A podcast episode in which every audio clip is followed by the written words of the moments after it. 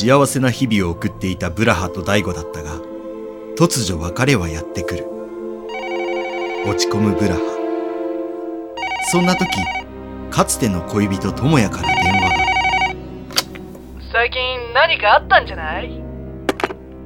智也はブラハと別れた後も、隙あらばチャンスを狙っていて、ブラハの部屋に盗聴器を仕掛けていたのだ。次回、街角でばったり、偶然か待ち伏せか。ブラハに迫るストーカー智也の恐怖。